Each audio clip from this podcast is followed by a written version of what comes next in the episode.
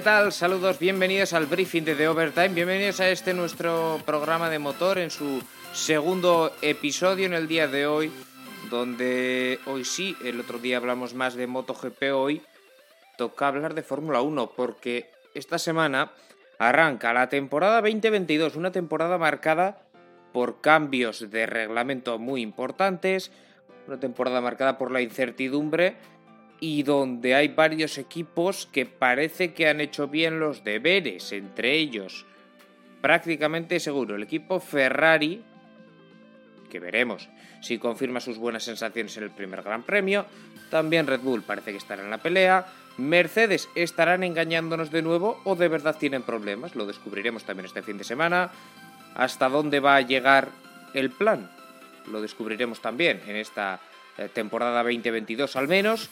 Y para hablar de todo esto, de cómo se coloca la parrilla de Fórmula 1, también hablaremos de Fórmula 2, de Fórmula 3 que también arrancan en Bahrein este fin de semana, MotoGP se ver está de Indonesia. Para hablar de todo ello me acompaña Joel Oliva. Joel, ¿qué tal? Muy buenas. Muy buenas tardes, John. Aquí estamos en este segundo programa con, con muchas ganas de analizar todo lo de los tests y hacer un poco de pretemporada. Exacto, eh, porque tenemos eh, muchísimas, muchísimas cosas, Joel, de las que, de las que hablar. eh, empezando por eh, estos test de pretemporada que a ti, en general, no sé qué sensaciones te han dejado. Lo primero, antes de entrar ya con el repaso de cada uno de los equipos, eh, la conclusión más evidente es que al final se especulaba con que los coches de este año parecía que iban a ser más lentos, nada más lejos de la realidad. Ya en los test algunos Sí. equipos han bajado sus tiempos. De más lentos, nada. No, no, En ese sentido, hemos visto como normalmente sí solía cumplirse. Si sí, había un cambio de reglamento y se decía que el coche iba a ser más lento, normalmente se cumplía. Sí, Había una diferencia de uno o dos segundos, pero esta vez, si no hay nada raro que aquí no parece, eh, sí que parece que son más rápidos. A mí me extrañaba mucho cuando me enseñaban el chasis y me decían, este coche va a ser más lento. No tenía mucho sentido. Es verdad que es un coche hecho para, he- hecho para ir más pegado al coche de delante, es decir, es un coche que está más preparado seguramente para rodar en carrera que en clasificación, por así decirlo. Pero aún así, yo creo que está configurado también para ser un coche súper rápido y creo que en dos test lo hemos visto y creo que a lo mejor no pulverizar, pero parece que si no a la altura va a estar ligeramente por encima de- del chasis anterior. exacto. Y también se especulaba, ¿no? Que podían ir más lentos también por el cambio en los motores, sobre todo en el combustible, Joel. Sí, pero al final los motoristas, bueno, los motoristas y los eh, proveedores de suministradores de combustible, pues han trabajado bien y al final no va a darse, parece, esa pérdida de caballos que se especulaba. Sí, yo creo que seguramente habrá habido, entre comillas, una cumbre, que la habrá habido. Eh, con un análisis final, yo creo que todos habrán llegado a la conclusión de que no salía muy a cuenta y supongo que finalmente pues no se ha llevado a cabo esa modificación que, como bien dices, yo creo que no beneficiaba en gran medida a nadie. No, exacto, así que bueno, vamos a tener una temporada seguro espectacular y de la que vamos a, a disfrutar mucho, muchísimo.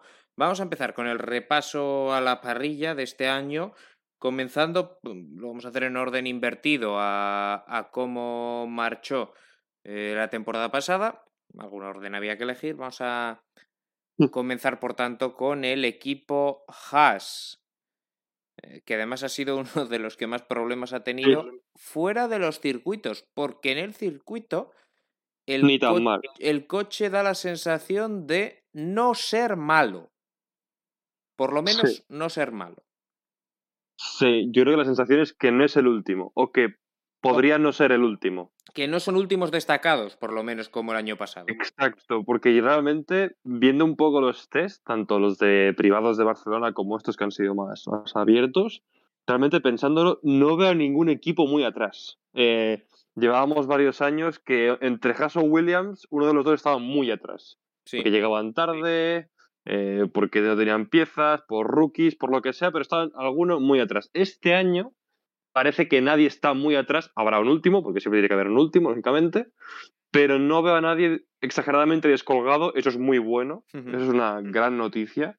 Em, y parece que Haas no solo es que no va a ser el último destacado, sino que podría luchar por ser el octavo o el noveno. Incluso sí que veremos a ver qué tal. Pero Sí, la sensación es que John, puede, puede luchar por la octava plaza. Eh, sí, eso es lo que parece. bueno, eso es lo que parece. un equipo Haas que, respecto a los pilotos, pues ha presci- prescindido por el tema de Rusia. Sale su sponsor también Uralkali, que era Papá Mazepin. Y Exacto. con Papá Mazepin sale Mazepin Junior. Sale Nikita, Sí. que hombre, era un piloto que yo creo que no tenía nivel para Fórmula 1.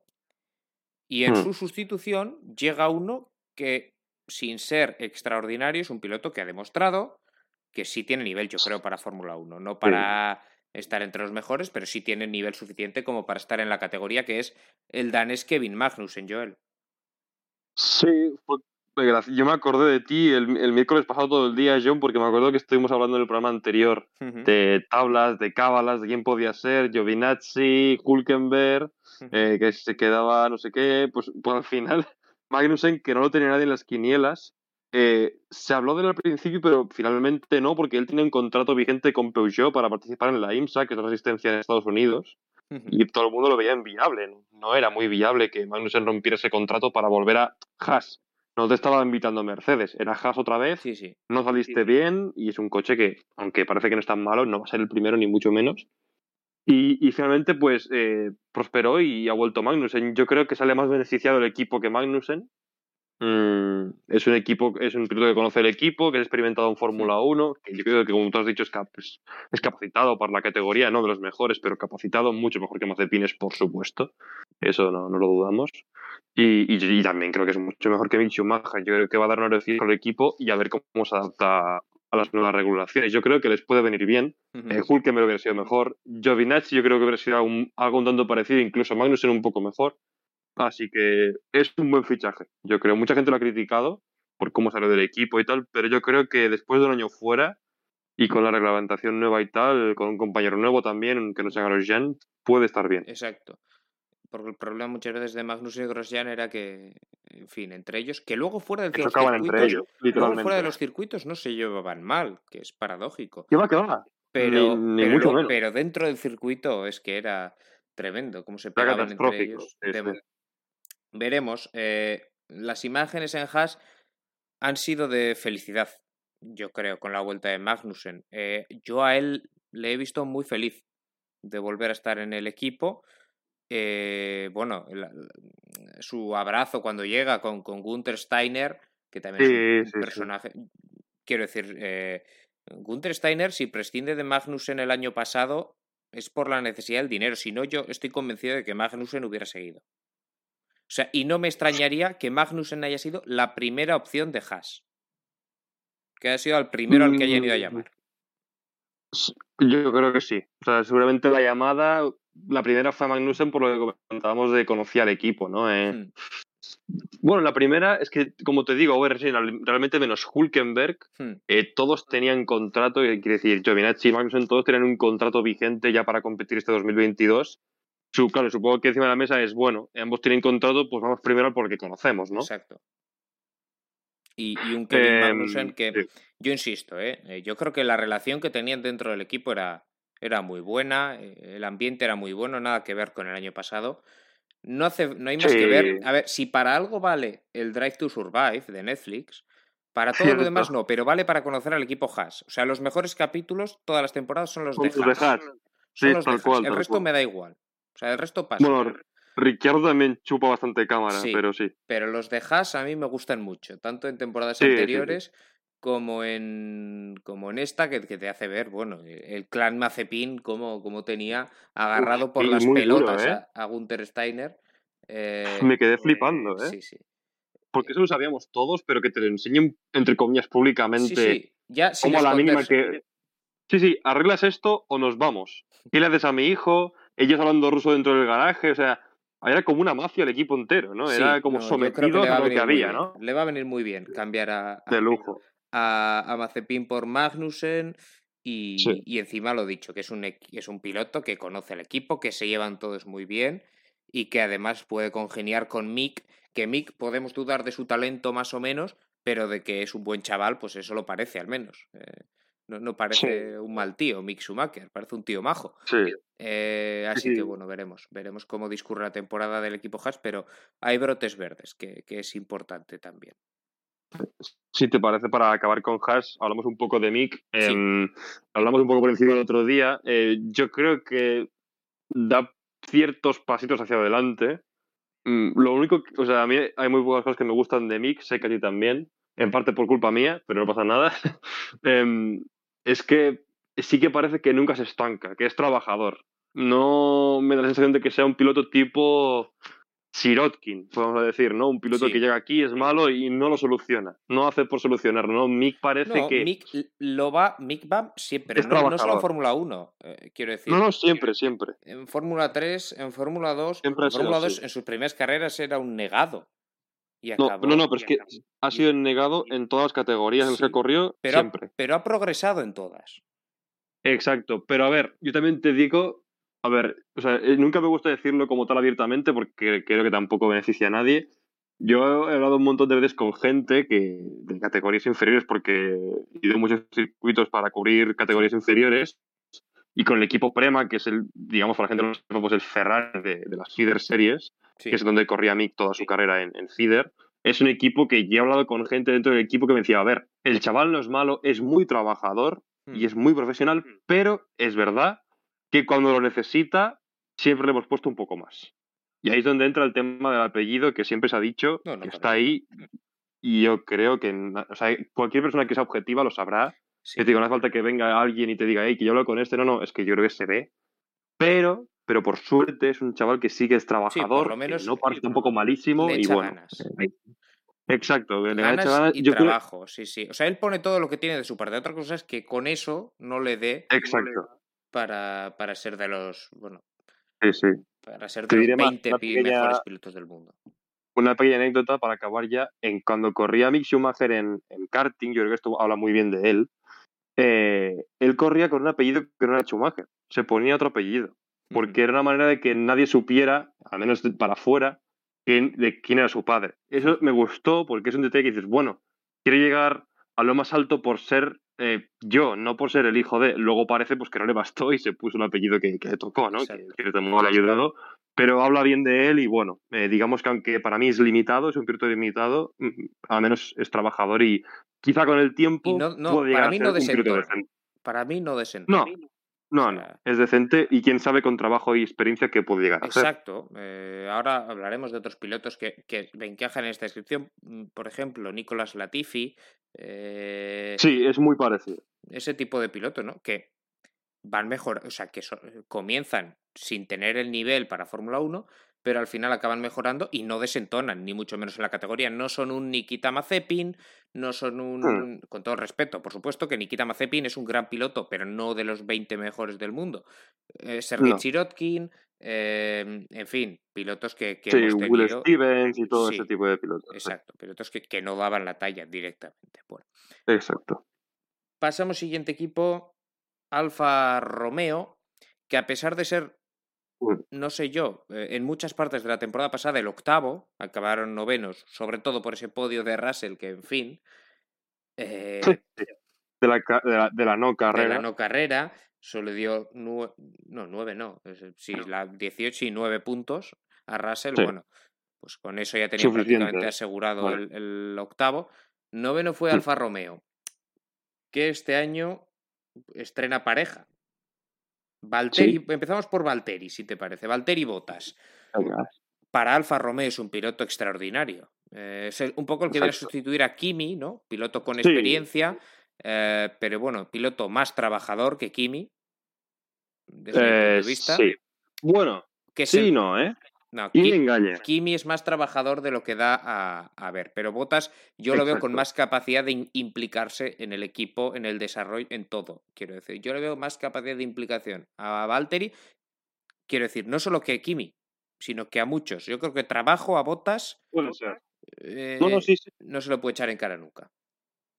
No, además, yo creo que al margen del trabajo, creo que Botas es un piloto que, entre comillas, se ha ganado que esté un pelín mal considerado dentro de la parrilla, pero no es ni mucho menos un mal piloto. No. Al revés, es un buen piloto. Y sobre todo un gran clasificador. Es un gran clasificador, sí. El problema de Botas siempre ha sido el cuerpo a cuerpo. Tiene un problema Botas cuando toca adelantar, sobre todo en un momento clave. Creo que es temporada 2021. Recuerdo uno, que ya es más de lo que esperaba. Pero recuerdo un adelantamiento en un momento clave. En el resto le pasaban o no podía pasar. Le cuesta mucho el cuerpo a cuerpo y incluso el ritmo de carrera también le cuesta muchas veces. Los sábados rinde muy bien Botas. Los es sábados rinde a la altura de los mejores. Sí, porque ha, ha llegado a ganar Hamilton los Exacto. sábados. Ha, ha ganado a Hamilton no bueno, a una, sino unas cuantas. Unas cuantas poles.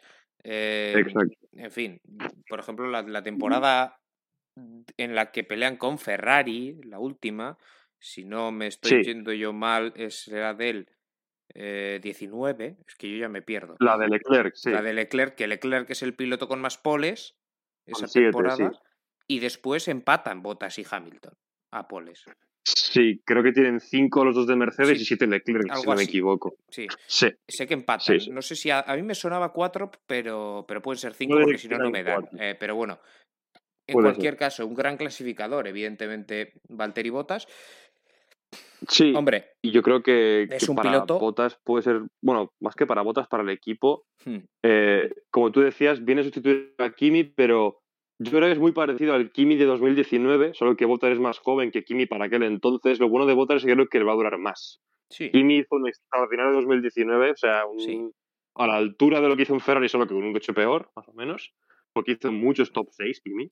sí. Eh, pero a partir de ahí, entre que el equipo se viene abajo y que la da no perdona, yo creo que también la motivación de él Sí, eh, se viene abajo. Incluso Giovinazzi le acabó ganando, Sí, siendo Kimi- Giovinazzi no un mal piloto, pero se no cayó. sé si le llegó a sobrar incluso el último año. eh, por Para mí le sobró. En- De hecho, no tenía que hacerlo. No sé si hay un problema de Alfa Romeo suplicándole, entre comillas, que se quedara porque no había otro. Hmm, puede Siempre ser. tenía esa teoría porque él dijo que en 2021 no iba a correr. Hmm. En principio, ese último año iban a ser dos en Alfa Romeo y fuera. Y al final han sido tres. No sé si por un tema de seguir aprendiendo a Giovinazzi, de que no equipo, de que esperara, de que él quiso quedarse, no sé muy bien por qué fue. Pero a mí también me sobra un pelín ese año. Yo creo que a él también. En cualquier caso, la verdad. Bottas es un piloto más que, más que solvente para, para Alfa Sí. Romeo, estamos hablando. Y, y el problema quizá de Alfa Romeo vaya a venir en su acompañante, Eso te iba a que decir. es otro rookie, que es el chino Wang Yusu, que, es ot- Sí. que este igual es el que desentona este año en la parrilla. Para mí, sí. O sea, yo lo que te iba a decir, no solo Bottas es un buen piloto, creo que Bottas tiene la oportunidad este año de ser la gran esperanza de un equipo, porque Mercedes siempre Sí. ha sido, entre comillas, el segundón, en Exacto. Williams a la par con Massa, aquí va a ser el único, estoy convencido. Aparte de que es bueno, yo creo que Zu le va a costar. Exacto. Eh, Ahora vamos a descubrir ¿no? que, que el problema Sí. principal de Bottas era que le comparábamos con Hamilton. Exacto. Exacto. Porque para la gente que no la conozca, tú es un paralelismo bastante bestia con Latifi.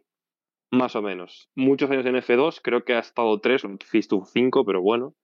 Eh, cuando llegó Zu a F2, hizo un año brutal el primer año. Sí. Un año que en el segundo hubieras dicho, tiene que ganar este año, no ganó. Em, no ganó, pero ni de cerca. Este año también tiene que haber ganado, tampoco ni de cerca. Es como, empieza muy bien, luego se cae. Es lo que podríamos llamar un pecho frío bastante nato, eh, Wang Yuzu. No es un, no es un Sirotkin, no es un Mazepin, no es. Bueno, Mazepin en categorías inferiores es mejor que Zu, también te digo, ¿eh? Cuidado a eso. Hmm. Em, pero es un piloto que le cuesta. Yo creo que, si, vamos, si no hace nada raro, que siempre puede ser, es un piloto que para mí sería el último este año. Luego lo veremos en las Sí, porras. luego pero dependerá para mí, de. más, sin Mazepin, Sí. lo tengo clarísimo. Exacto, eso te iba a decir, que al final Mazepin podía estar ahí con él perfectamente, pero Sí, estaría bien. un nivel similar, yo creo, pero Sí, sí. ya no está Mazepin. Magnussen, evidentemente, es un piloto con Sí. mucha más, mucha más experiencia Eh, veremos. De todas formas, respecto al coche de Alfa Romeo. Parece que no es malo tampoco. Parece que no es malo, pero eso lo vamos a decir de casi todos o de todos. Sí, no, pero es que lo que te decía antes, que lo bueno es que parece que no desentona a nadie. Yo te diría que de Williams, Haas y Alfa, que son los tres últimos, ahora veremos Williams, yo al que veo mejor de estos tres, sin querer lanzarme un triple brutal, es Williams. Me, ha gustado mucho la pretemporada de Williams, sobre todo Albon, lógicamente. Ahora lo veremos. Pero tampoco te diría que, que pudiera mano en el fuego.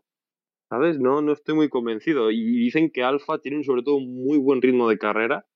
Eh, y eso, por ejemplo, Botas, pues, oh, pues cuidado, pues puede aprovecharlo. Sí, es un piloto más que solvente. Bueno, pues veremos. Eh, a mí no me ha dado tan buenas sensaciones Alfa Romeo. ¿Por qué? No sé. Quiero decir, mm, eh, quizá porque esperaba más. O sea, quizá esperaba que pudieran dar el salto a colocarse más arriba.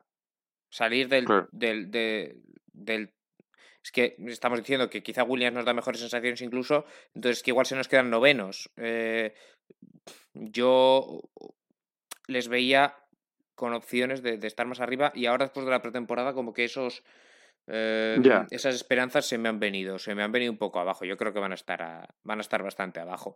No creo que su coche sea malo, pero sí considero que otros han, han hecho bueno, claro, un gran trabajo. Es que eso puede ser perfectamente. claro. Sí, sí. Bueno, eh, pasamos con Williams, si te parece. Joel, siguiente equipo. Williams que este año va a correr con Alex Albon, que vuelve tras un año de ausencia, eh, cedido, entre comillas, ¿no? Eh, quiero decir. Sí, exacto. Sigue vinculado de momento. Y Russell. Sí. Sigue vinculado de momento a, a, la familia Red Bull. Sí. Donde yo no sé si le ve mucho futuro, por cierto, pero, bueno, eh, y le va a acompañar, por supuesto, Nicolás Latifi. Vamos con Albon primero, José mm, Joel. Sí, la cosa con Albon, para empezar con lo que has dicho tú del tema Red Bull, yo creo que en Red Bull, y también lo haremos un poco ahora cuando hablemos más tarde, antes de finalizar el programa de F2, eh, yo creo que en Red Bull puede haber un asiento libre el año que viene. Eh, si Pérez no hace maravillas, yo creo que la carrera de Pérez en Red Bull será estos dos años siendo un buen escudero sin saber muy bien qué hará Red Bull este año, pero creo que no le veo mucho más futuro, sobre todo teniendo en cuenta la cantera que tienen. Eh, eso por un lado. Y luego Tsunoda, que también lo haremos más tarde, pero ese asiento también está un poco en duda. Entonces, ahí hay muchos pilotos que pueden echar manos. Si Albon hace un buen, un buen año en Williams, cuidado. Sí. Cuidado con mínimo estar en Alfa Tauri. Ya no digo en Red Bull, pero porque también está Gasly, que si sigue haciéndolo bien, pues puede tener te iba a Que, ahora hablaremos de Gasly, pero Gasly si hace otro año como el pasado, se puede volver a ganar una oportunidad. Es que Gasly lleva dos años brutal, luego lo haremos más tranquilamente, pero bueno. Albon veremos eh, si puede. depende de cómo lo ganó. Pero es que mi sensación con Albon es que depende más su futuro en Red Bull de cómo lo hagan otros que de sí mismo. Ese es el problema de Red Bull, que muchas veces no depende solo de ti, pero yo creo que aquí tienes que hacer lo típico de que por mí no quede. ¿no? Yo, yo en Albon tengo bastante confianza, es un piloto que a mí me ha gustado siempre. Eh, tiene muchas cualidades Alex Albon y yo creo que este año viene un poco a, bueno, viene no, eh, viene un poco a ocupar el, el sitio que dejó Russell, ¿no? Eh, digamos, Latifi es, se ha convertido en un piloto un pelín decente, vino como un piloto muy malo, y lo decías tú antes, es un piloto que ha cogido más experiencia y que, que ya en su tercer año pues parece que no va tan mal, parece que no va tan mal, y yo creo que Albon, aunque debería estar por delante, eh, entre los dos pueden hacer algo. Yo creo que la Tiffy como con un poco más de experiencia y Albon con el talento y la experiencia también, y con Williams que parece que el coche no es malo y con la nueva dirección también que, que ha cogido con Josh Capito, que parece que van bastante mejor, pues a mí Williams me gusta. Yo espero que Williams pueda incluso luchar por el top 6. Creo que me estoy tirando un triple, pero me dan buenas sensaciones. Luego a lo mejor tienen el peor coche, pero por dupla, por dirección por nuevas ganas y por el coche que parece que está bastante, bastante trabajado, podrían estar luchando ahí. Yo creo que podrían sí que salir un pelín del pozo y dejar a Haas y Alfa Romeo atrás. Podría ser. Veremos si lo, si lo consiguen. Ah, no sé, a mí Williams, lo dicho, mm, yo creo que pueden estar ahí. En alguna carrera puede estar algo más arriba, incluso, da la sensación, pero veremos. Eh, todavía evidentemente queda muchísimo por, por, por saber y, a partir de este fin de semana iremos colocando mejor a los, a los equipos. Pero no me sorprendería que estuvieran peleando con veremos si Aston Martin o, Alfa Tauri, o, por el sexto, digamos. Exacto. Ah, pasamos con el siguiente, Joel, turno ahora precisamente de el coche verde de Aston Martin. Uf. Que a mí es uno de los que más dudas me deja. A mí también. Es que el problema de Aston Martin es que yo creo que esto va a sonar mucho a lo típico, pero yo creo que es verdad que puede ser el peor o de los mejores. Es un diseño que creo que es muy arriesgado. Cuando lo presentaron todo el mundo dijo cuidado con Aston Martin. Luego en la primera semana en Barcelona cambiaron un montón de cosas porque no les había salido bien y tuvieron que dar marcha atrás. Pero quién sabe. Eh, no sé si creerme yo del todo que iban tan mal.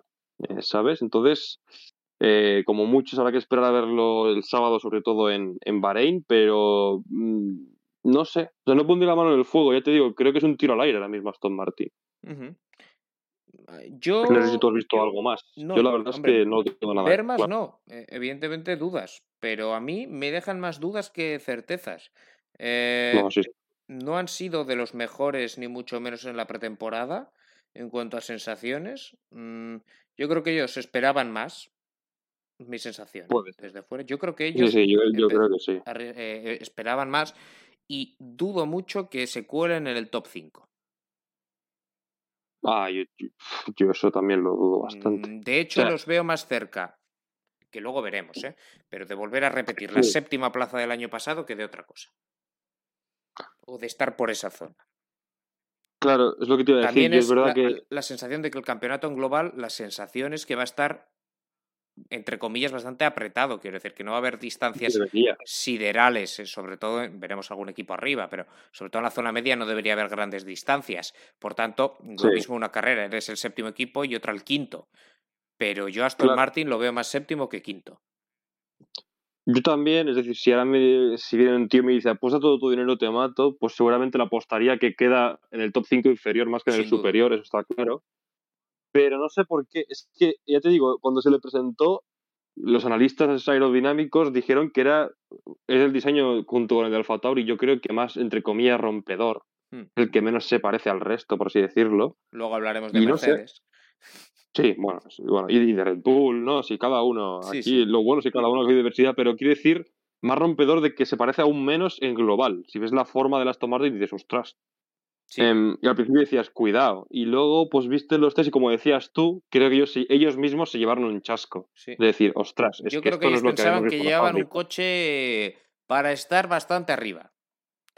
Y, vieron que. En los test, que se habrán escondido, pero se esconden todos, en los test, Vettel em, al final acaba haciendo pues uno de los peores tiempos el, el sábado por la tarde. Hmm. Que esto dice poco, pero, pero bueno, Acaba siendo uno de los, uno de los peores eh, tiempos. Y Stroll el viernes, pues eh, sí que algo mejor que, que algún otro, pero, pero tampoco hace un gran tiempo. Eh, a mí me dejan muchas dudas. A mí no me convence nada Aston Martin. Yo aquí, que igual luego me tienen que o sea, me cierran la boca, pero no me, no me convence. Pilotos, en cambio, pues parece una pareja bueno, consolidada, solvente, con Vettel y con, y con Stroll. Stroll ha mejorado mucho con el paso del tiempo. Y Vettel, pues, ¿qué vamos a decir de Sebastián es Vettel? Claro, eh, es un caso lógicamente distinto, es un caso parecido al de Williams en vez de Albon. O sea, Sebastián Vettel, cuatro veces campeones del mundo, no se duda, se dice y ya está. Em, y luego tienes a Stroll, que es un, es un Latifi para mí. Es un piloto que en categorías inferiores era, lo voy a decir mal, no me sale otra palabra, es un, era un manta, o sea, era muy malo. Aunque ganó, pero ganó por razones similares a las de Schumacher. Em, y, y, luego vino aquí, poquito a poco, poquito a poco, pues empezó a mejorar y con Vettel al lado, que también creo que le ha ayudado mucho, pues acabado siendo un piloto ¿Qué va sacando resultados? Bueno, eh, estamos en las mismas un poco. Si sacan un buen coche, pues la dupla creo que no es mal. Eh, lógicamente, si hubiera una disputa en campeonato, pues todos sabemos quién se lo llevaría, ¿no? Entre los dos Aston Martin, no hay duda. Pero como tú dices, creo que la palabra es que es una pareja consolidada. Eh, ambos tienen sus cosas. Stroll tiene la juventud y el dinero, lógicamente. Y Vettel tiene que es un campeón. Ya está. Es, es así. Bueno. Pues eh, veremos qué, qué, qué pueden ofrecer los Aston Martin, pero a mí no me dejan demasiadas buenas sensaciones. Siguiente equipo, el hermano pequeño de Red Bull, Alfa Tauri, un diseño también eh, ciertamente Cuidado, sí. rompedor y con pilotos en situaciones distintas. Sí. Pierre Gasly viene de hacer un mm, buen año 2020 y un fantástico año 2021. Eh, Yuki Tsunoda, temporada rookie el año pasado, mala. De menos a más, pero en global todavía mala. La parte positiva, sí. de menos a más. Si esa progresión continúa, Acabó bien.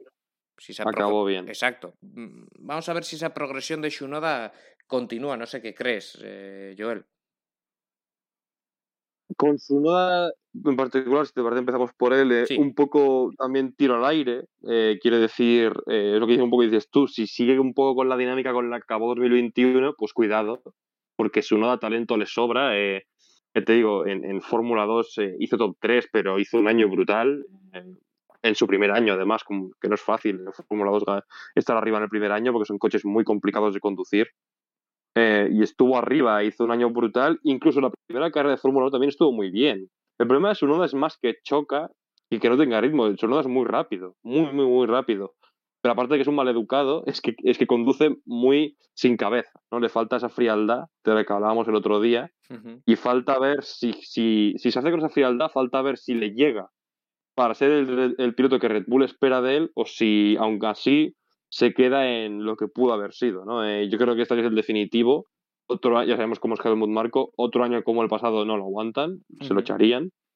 Eh, además y un por año- detrás candidatos. Claro, el problema es que detrás tienes, tienes Albon, por supuesto, pero es que tienes a Hauger, tienes a Yuri Vips, tienes Liam Lawson, tienes un montón de pilotos que están esperando a que Helmut Marco le diga a Yuki adiós, porque están allí con la caña eh, por talento y por licencia, lo tienen todo, solo están esperando a que esté el hueco ahí. Entonces eso también pondrá presión en su noda eh, de decir "Y que no me puedo dormir. El año que viene, eh, el año pasado aún, este no.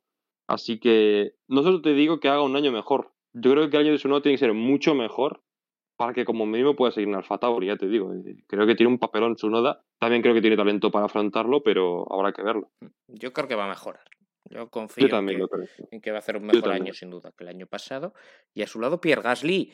A Gasly, hemos hablado antes un poquito. Mm, tema Sí. Red Bull 2023, asiento al lado de Max Verstappen. Cuidado. ¿Puede volver Pierre Gasly? Eh, yo, o sea, yo, Para mí, ahora porque a día de hoy, igual es candidato número uno. Es que no se me ocurre otro.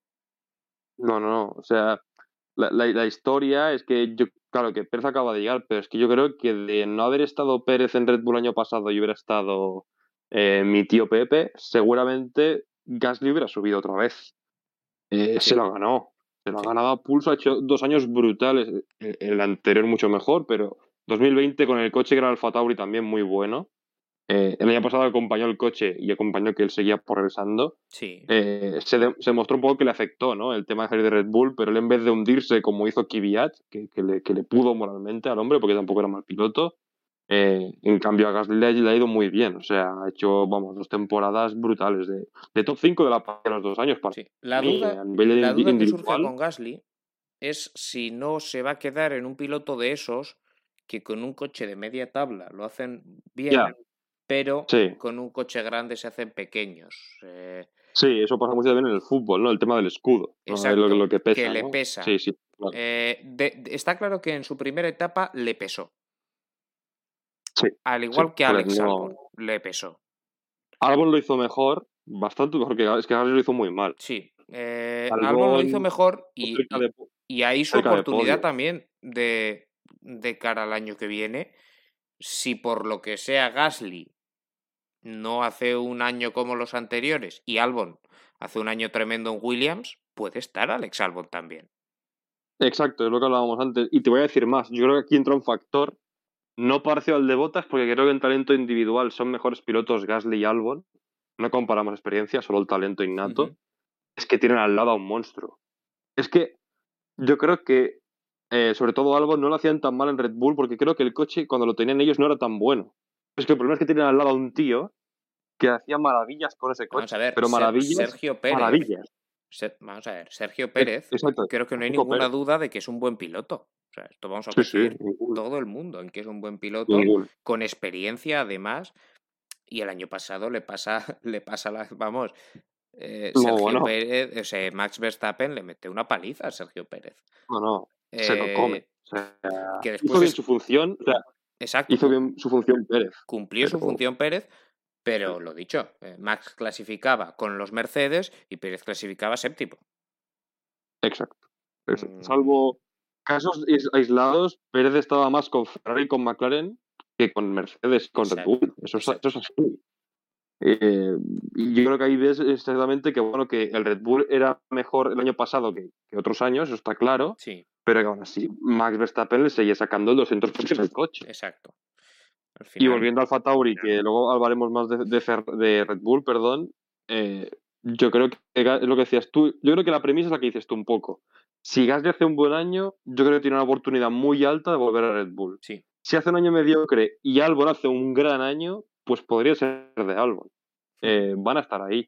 Y si los dos hacen muy mal, pues yo vería ahí también eh, otro año de Pérez, Sí, según como no, este año a nivel claro, de yo campeonato creo Red Bull. que la cosa está verlo. entre los tres. O sea, me sorprendería que Sí, ahora sí. Con sea Yuki Tsunoda. cómo vaya. ¿eh? Pues no lo veo. Bueno, quién sabe. Yo, yo creo que depende mucho también de lo que haga. Red Bull. Tendría que Si hacer un Red gran año. planta un segundo campeonato seguido, Sí. se quedan con Pérez, no lo dudes. Pero vamos a verlo. Lo que funciona para qué tocarlo, ¿no? Ah. Vamos con. Bueno, perdón, respecto al coche de Alfa Tauri, que apenas hemos hablado de él. Sí, eh, un coche da la sensación de ser bastante sólido, bastante. Bueno. Sí. mm, en la línea de lo que viene haciendo Alfa Tauri el año pasado, el anterior. No les va a dar para estar Sí. arriba, arriba, pero tampoco da la sensación de que vayan a ser de los peores. Sí, yo creo que Alfa Tauri se va a quedar un poco donde está en la tabla. El único problema, entre comillas, es que seguramente tenga más competidores, a nivel de que seguramente se sumen Williams. O un Williams, no, ya veremos. Exacto. Pero en- en todo caso, eh, un Williams el- es la sensación, pero sí. Exacto. Y no porque. eh, pero Aston Martin seguramente estará ahí, si vamos abajo. Y, y Alpine, que ahora hablaremos, pues parece que también, pero bueno, lo veremos. Em, y también eh, decirte que el coche es de los que más eh, por poising tenía en Sí. esta temporada. eh, que la gente que lo sepa, el, el bote, los botes que hace el coche en la recta. eh, por, la, por la configuración del chasis que tiene ahora. Hmm. Es el, el problema principal de todos, pero Alfa Tauri es de los coches que más lo tenía. junto con Mercedes y Alpine, Y Alpine, precisamente, creo que es el coche que más en la recta lo veías y veías la cabeza de su noda, que es tan pequeñito, y decías, ostras, tú te vas a tragar la tierra. Sí, sí. Pero parece que lo han solventado bastante bien Sí, y. En general, y parece parece que todos lo han solventado. También, también Sí. parece que lo ha solventado, o al menos eso dicen en sus declaraciones, el equipo Alpine. Que dicen tener, tenerlo controlado. Que saben qué, qué lo Bueno. causa y hasta dónde pueden. Yo no sé hasta qué punto creerme estas declaraciones. Pero dicen que, que Sí, yo- saben hasta dónde lo pueden, lo pueden ajustar. Eh, Claro. Alpine, en los test, Joel, yo creo que de menos a más. Los dos últimos días Sí. mm, dan mejores sensaciones que todos los anteriores. Sí, no, en Bahrein mucho mejor, muchísimo mejor que en Barcelona, aunque el primer día fue un pelín desastroso. Em, el tema, siguiendo un poco con lo del porpoising, en el caso sobre todo de Alpine, es que, vale, yo creo que todos lo han solventado, entre comillas, porque se han centrado mucho en ese problema. Pero a lo mejor el hecho de haberse centrado mucho en eso te hace descentrarte en pequeños problemas que no tienes tanto en cuenta y cuidado. Eh, un poco lo que hablamos la semana pasada del tema del motor del Alpine, por ejemplo, que decíamos, bueno, ellos dicen, o se dice, que han cogido un motor que es muy rápido, pero que han preferido premiarlo porque no es poco, fi porque es poco fiable. Digo, bueno, esto no tiene ningún sentido, no te, no te sirve en nada que el coche corra si luego se te va cuando llegues a la línea de meta, ¿no? Entonces, no sé, si han solucionado por poising bien, es un tema que sí o sí había que solucionar, pero tampoco me inspira mucha confianza el coche. Yo, John, creo que están un poco donde estaban, sinceramente. A lo mejor ser un poco veo, quita hype o algo así. no sé si así. demasiado optimistas, incluso por las declaraciones de estos últimos días, después de los test. De Fernando Alonso y, de, y de ingenieros, del, o sea, bueno, de, responsables de algunos departamentos del equipo Alpine, eh, que ellos son optimistas. Yo leía esta que ellos se ven seguro en Q3. Bueno, a ver, sí, a ver, en Q3 se les puede ver. o sea, pero es que Q3 es top 10. No, no, pero es, ¿eh? seguro en Q3. O sea, una cosa es, como el año, pasado no era seguro en Q3. O sea, el año pasado era al límite. Pero si todo va bien, seguro en Q3 es el quinto coche. Yo, también, yo es lo que espero, que sea el quinto coche, es lo que te estaba diciendo. Yo creo que. Y yo creo que eso no es una revolución, sinceramente. Para lo que decían, ¿eh? Para lo que decían. Yo creo que el coche tiene, mi sensación, más potencial que quizá algún otro como McLaren, que ahora hablaremos, más potencial, pero que todavía tienen bastantes problemas para poder aprovechar el potencial del coche. No sé si, si coincides. Yo, o sea, sí, coincido con del potencial, pero no tanto para este año. Sigo siendo un poco pesado diciendo que creo que está todo más enfocado al año que viene. Sí, sí, totalmente. Creo yo, ¿eh? creo que es de los, yo creo que es de los poquitos, por no decir el único, que o sea, si habría que hacer una lista, creo que Alpine es el que apuesta más por 2023 que por 2022 en la lista. Totalmente. Creo que tiene muy en cuenta el año que viene. Y sigo diciendo que para la gente que, el marketing al final es lo que tiene, ¿no? Pero el plan famoso es para 2023, no para este. A ver, yo me imagino. que cuidado. Yo me imagino un Alpine que este año va a tener problemas. Yo también lo creo. va a tener problemas de fiabilidad, de fiabilidad efectivamente. Y de cara a 2023, poder solventarlos y aprovechar el potencial que me parece que puede tener el coche.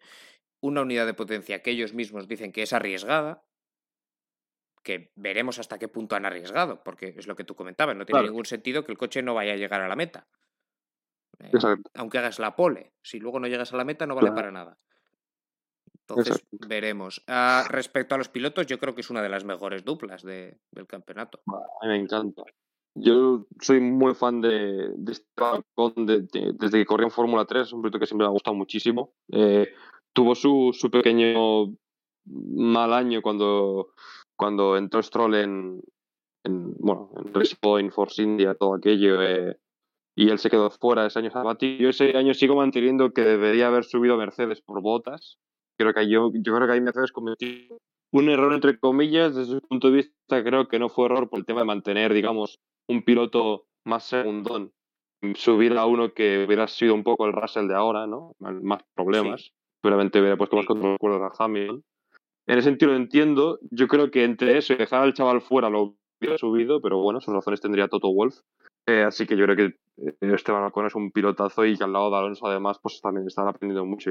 Y, el otro es Fernando Alonso que, pues no. Pues ¿Qué vamos a decir de Fernando Alonso, no? Eso es todo. Bicampeón del mundo y, y, uno de los mejores pilotos de, de lo que llamamos de siglo lo podemos poner con Lewis Hamilton, con Sebastián Vettel ah, y, es que con Kimi también, con Kimi Raikkonen, en fin, con Michael, evidentemente, Schumacher, que también ah, es de este siglo, no, no nos olvidemos de él, ah, pero bueno, en esa élite, élite total, Fernando Alonso, y, y, bueno, y el propio Max, que no lo he metido, pero también está, está en la élite, sin duda. ya. Max, ya. Max ya ha llegado ahí. Sí, sí, por eso. Y Max ya ha llegado, sin duda.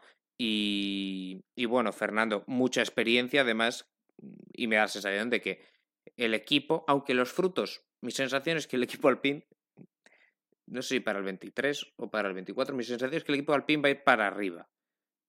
Que los frutos probablemente no los recoja ya Fernando Alonso, pero su trabajo va a ser muy importante, porque es un... depende de lo, depende de lo que dure. Sí, depende también de lo que quiera él durar. Eh, Exacto. Pero... Sin duda, mm, es casi inevitable, con lo que has dicho, y creo que está bien dicho, acordarse de Michael en Mercedes 2010, 2011, 2012. Exacto. Es perfecto. O sea, es, que a mí me da algo así. O sea, no digo que luego vayan a ganar ocho mundiales seguidos, pero... No, no tanto, pero que, pero que de repente sea un equipo que esté arriba. Eh, seguramente con otros, y no es el único equipo que queda con las teclas, pero seguramente que esté arriba, eh, con Alonso y con Ocon en un equipo, es una dupla relativamente parecida a un Schumacher-Rosberg, es que es bastante parecido el caso. Es, es que es, a eh, ver, es, totalmente comparable. O sea, un piloto Sí, sí, no, campeón del mundo, veterano y con mucha experiencia, y al lado un buen piloto, no extraordinario, superclase, no, pero, pero muy buen piloto. Con más, Sí, con y más también el juventud y equi- con más el años equipo. por delante, como era Rosberg y como es Ocon, sí, sí. Exacto. Además, el, el equipo, que, que cada vez fichan más eh, Hmm. gente experimentada. Ahora tienen a Otmar Safnauer, que Sí, era el que ha estado muchos años en Racing Point, es un buen team principal. También está David Edrivio, que es verdad que venía de Suzuki de MotoGP, pero Sí. este año también se parece que lo ha hecho muy bien. Tienen también a Bud Budkowski, también que lo hace muy bien en el, en el tema técnico. Bueno, tienen una buena, una buena base. eh, cúpula Sí, eh, y yo creo que es, es una base. Sí. Y yo creo que van a ir para arriba. Y con Alonso solo decir que lo mejor de Alonso, yo creo, John, eh, aparte de la experiencia, es que le ha ido muy bien correr en otras categorías. Ya lo Sí. vimos el año pasado. Pero es que yo creo que después de un año de, entre comillas, reencuentro con Fórmula 1, sumado a lo que ha hecho fuera, en ese segundo año creo que Alonso con un coche sí un poco mejor.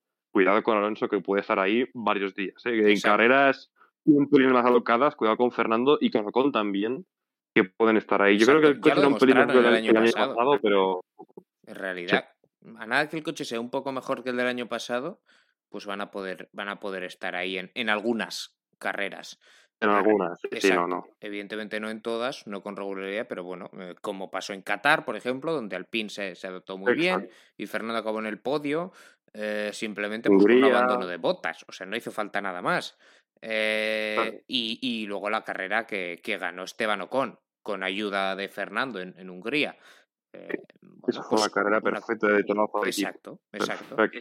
Y, esa carrera no la ganas sin dos pilotos tan buenos.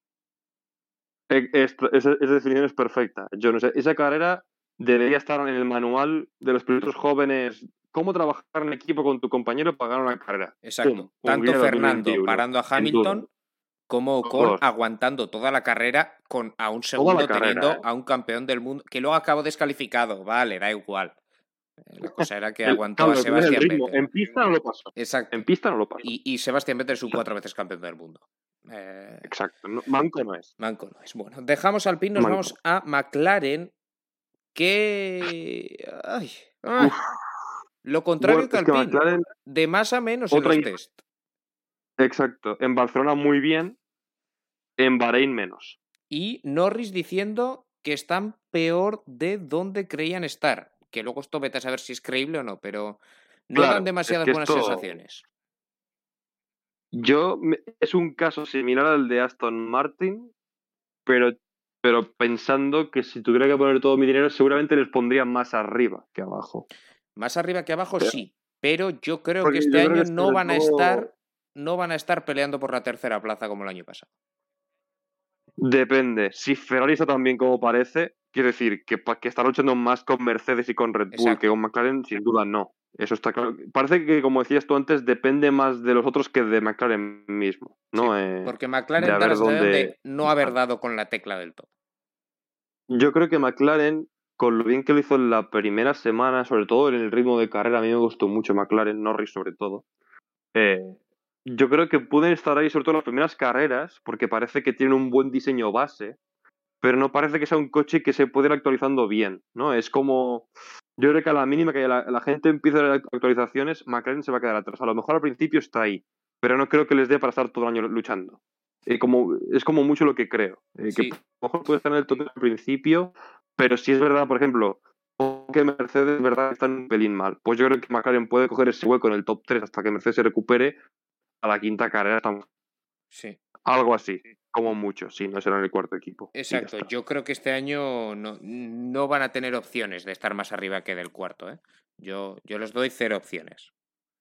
Cero. Bueno, yo creo que en el la- en Abu Dhabi yo creo que están cuartos. sí, sí, no, eh, digo de cara al final de pero temporada. creo ¿eh? que no harán un mal año. Exacto. Sí, sí, sí. Yo creo que no harán un mal año. Y creo que cuidado con ellos para 2023. Yo creo que a la que vean que tienen el cuarto más o menos agarrado, si es así, van a ir a saco por 2023 y Claro. con la buena dupla que tienen y con el buen principio de coche también que parece que tienen cuidado. Pero sí que parece que para este año, si no hay nada raro, sí que parece que a ver si la semana que viene, sí. yo, yo la semana que viene vamos a tener que sacar una pura, macho, que verás tú. De todo lo que hemos dicho, Sí, vamos no a se cumplir ni una, ya verás. Exacto. Bueno, Lando Norris, eh, buque insignia de la escudería McLaren. Nivelazo. Y, veremos si sigue dando pasos hacia adelante, si sigue progresando. Mm, Sí, Sobre todo veremos si consigue ser por fin regular en toda la temporada. Que es lo que le falta. Porque hace grandes primeras mitades de temporada y después se pincha Lando Norris.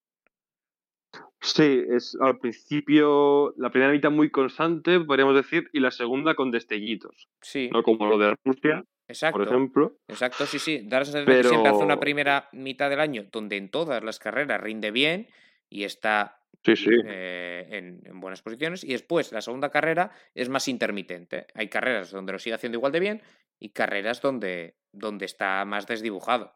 Bueno, es que Norris hasta verano estuvo tercero del mundial. ¿eh? Sí, sí, sí. No estuvo dos carreras porque hizo un podio en la primera, no, no, hasta verano. O sea, hizo una primera media temporada brutal con un coche que tampoco era tan bueno, era un buen coche. Exacto. Tampoco, ¿sabes? O sea, lo que decíamos antes, ganaba a Checo Pérez y a Botas. sí. Cuidado. O sea, no, no es fácil, es un chavalín. Los otros llevan 10 años en Fórmula 1, el otro al tercero, cuidado.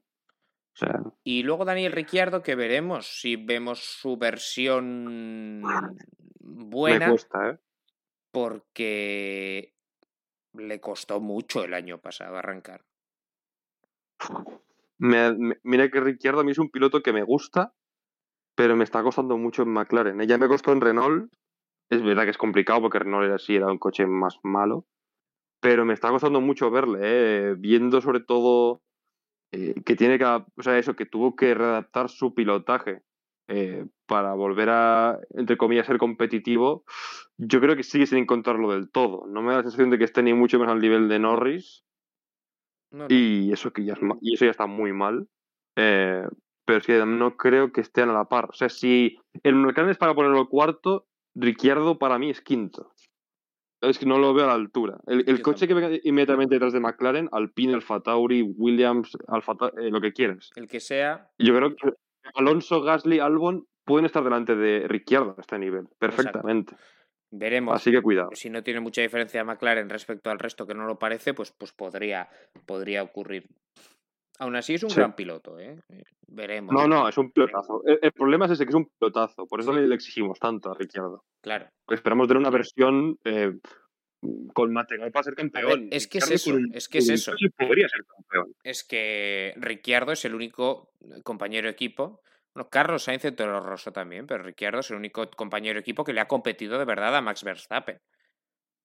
Hombre, Verstappen, o sea, Carlos, uff, Sí, le, sí. sí. le bastante, ¿eh? Mm, No abismalmente, pero le dio bien, ¿eh? No tanto como a Gasly, pero le dio. mm, sea- Ni, ni de cerca como a Gasly, ¿eh? Bueno, hace No, no, por, no, no, por eso digo que, que como a Gasly no tanto, pero que tampoco te creas, ¿eh? Bueno, mm, los resultados ahí están. Tú coges la, la clasificación. A ver, es cierto que, en fin, eh, queda mucho. Pero en cualquier caso, lo que estábamos hablando de Ricciardo, que nos vamos aquí por los cerros de Úbeda, Ricciardo sí le compitió. Sí, no, no, Ricciardo. Bueno, le compitió tanto que, bueno, que se chocaban y también había un ambiente que. O sea, Claro, ha sido el único piloto que, por así decirlo, le ha puesto nervioso a Verstappen. exacto. Bueno, pues nervioso. tampoco, veremos nervioso. eh, qué versión de Ricciardo vemos este año. Pasamos con el equipo Ferrari. El cabalino rampante. Cuidado con esto, ¿eh? Cuidadito con Ferrari, que a mí no me extrañaría, me voy a tirar a la piscina, plantarnos el eh, sábado con una pole de Charles. Leclerc. Vale, gracias. Era la misma que iba a decir yo. Ya está. Todo dicho. A mí no me extrañaría nada que al sábado a las 5 de la tarde tengamos a Charles Leclerc celebrando la pole. Saltaría del sofá, pero tampoco me sorprendería del todo. Eh, parece que vienen muy bien. Sin Eh, ningún, son los únicos, me atrevería a decir que no han tenido ni un solo problema en los test. Bueno, Red Bull tampoco ha tenido mucho problema. Bueno, no, es una, lo- el único problema de Red Bull fue la salida de pista de, de Checo. Exacto, fue. Eh, pero, un pero bueno, pero- Ferrari, Sí. la sensación de, que, más es- sólido. de sí. que este año son sólidos y son rápidos. Sí. Este año da la sensación de que pueden estar arriba, arriba de verdad, peleando por victorias y peleando, ¿por qué no?, por el título. Sí, yo, yo te digo, incluso antes de los test, no sé por qué, ya me, me proporcionaba un aura distinta a Ferrari este año. Me ha sido como un año de asentamiento entre Leclerc y Carlos, de, de, de coger como una simbiosis entre ellos, con un coche que no estaba mal, con un coche que ha dado algún podio, que con Leclerc sobre todo eh, luchando por victorias, que dices, ese coche ni para, para nada está para victorias y casi se lleva tres, no sabe ni cómo. Sí. Eh, pero luego, luego por fiabilidad, por Hamilton y cosas, pues bueno, Por no se pudo una, dar, pero una bueno. por Hamilton, otra por la caja de cambios. Y otra por Stroll, que bueno. En fin. Pero, o sea, los tres motivos, cuidado, ¿no? Sí. Pero, y luego los podios de Carlos, que también ha hecho un gran año. A ver, yo aquí entramos un poco en el debate, no sé qué pensarás tú, no sé si lo hemos hablado. Yo creo que. O sea, yo creo que Leclerc es mucho mejor que Carlos Sí, Sainz. el año O sea, pasado- Prime- Eh, acaba delante Eh, Carlos, pero por una serie de circunstancias que, al igual que, mira, te voy a decir, Norris, el año anterior, el último de Carlos en McLaren, eh, Sí, acaba igualado con Carlos eh, prácticamente Sí. el campeonato. En cambio ahí la suerte estuvo de- del lado de Norris. Carlos tuvo mucha mala suerte ese año. exacto, sí, sí, sí. Eh, ha y es- contrario. O sea, Y en Ferrari ha sido lo contrario. Ha acabado Carlos por delante de Leclerc, pero con la sensación de que Leclerc ha tenido problemas, eh, bueno, mala suerte. En fin, fiabilidad, al final le pasaba todo a Leclerc. Al igual que el año anterior en McLaren le pasaba todo a Carlos, ¿no? Mm, Sí, Entonces sí, también hay que poner eso en consideración. Ahora bien, mucha mala suerte este año. Bueno. si Charles falla o le falla el coche, Carlos está ahí, no está lejos, ni mucho menos. No, no, no, lejos no está. Y, y yo me alegro porque yo pensaba que estaría lejos cuando lo ficharon. ¿eh? Yo realmente pensaba que Leclerc, entre comillas, se lo petaría fácil, pero ha demostrado ser eh, como mínimo una pareja sólida. No, no, O sea, muy, y eso está muy, muy bien. sólida. Muy sólida y que se Muy, muy, muy complementa bien. Y que Sí. de momento, veremos si cuando pelean por victorias, si es que lo hacen, Exacto. saltan chispas, pero de momento parece que no hay problemas dentro del equipo. Yo creo que, mira, es un problema este porque chispas van a saltar siempre si hay un español, porque la prensa española es muy puñetera. Y las chispas saltarían con Ocon y con Leclerc, con quien fuera, por muy, muy bien que te lleves, porque esta gente tiene la capacidad de, poner toxicidad a todo. Ya lo vimos aquí Sí. con, con Vettel y con Hamilton. Sí, Alonso, bueno, también los ingleses, en la ¿eh? vida- No- sí, no, no, los ingleses también, pero como en este caso no hay Sí, no hay ningún inglés. involucrado, o sea, por ejemplo, Alonso cuando con Vettel nunca en la vida se ha llevado mal, al contrario, se llevan súper bien ya. nunca se han llevado mal. Y la prensa española, bueno, eh, parecía que, bueno, Vettel pisaba España y se le quemaba el, el pie. O sea, una cosa infesta, vamos. Pero sí que parece que se llevan muy bien, eso es súper importante. Por eso te decía que era importante el primer año de coger esa simbiosis entre los dos, ¿no? De ver, oye, Sí. los dos somos buenos. No van a ser tontos, vamos a trabajar juntos y además parece que fuera de la pista se llevan bien también. Mm. Así que es que a mí, es que yo no me quiero hacer, hacer esperanzas, pero yo creo que Ferrari está muy bien. Sí. sea, La sensación es de que Ferrari a día de hoy estar muy bien. está para pelear por Sí. victorias. Sí, eso es lo que, eso es lo que parece. Veremos, porque esto lo hemos pensado otros años y han acabado pues siendo el tercer equipo. O es incluso el segundo, pero, pero muy lejos del primero. Sí, esto es lo último que te iba a comentar. Mercedes tiene la capacidad normalmente eh, de engañar, entre comillas, Sí. para mal. Estamos muy mal, luego pole por 5 segundos. Ferrari lo hace al revés. Ferrari parece que te vende el, no, no, vamos muy sobrados y luego son el tercer equipo, el cuarto. Esto ha pasado muchos años. Ujú. Pero es lo que te digo, este año no sé por qué parece que existe un aura distinta. Ya no solo es las- los test, parece que todo es diferente. Aparte del coche, Hmm. déjame decirte, es una pasada. Es una burrada ese coche. Tiene, ti- Así que. es que tiene muy buena pinta. Es que este año no se me ocurre qué puede salir mal. Que a Ferrari luego siempre le sale algo mal. Pero. Exacto. Si alguien puede sorprenderte es Ferrari. te Exacto. Si alguien puede sorprenderte para mal es Ferrari. Ah, pero vamos a ver si están ahí esta vez. Yo quiero Sí. pensar que sí. Y la verdad que un piloto, pilotazo, de talento impresionante, no es Max Verstappen, pero no está lejos, como Charles Leclerc. No, Charles Leclerc es una cosa de locos. Es un piloto como la copa de un pino, que no hay más que Es recordar bueno, ¿eh? la paliza que le metió a un... eh, Ah, Sí, iba a decir a pentacampeón, Vettel, no, nada. cuatro veces campeón del mundo. Ah, poquita cosa. Y le metió una paliza tremenda. Yo te Ah. digo, John, eh, lo mejor de, de Leclerc es que aparte de que es un piloto completísimo, es un ser de luz.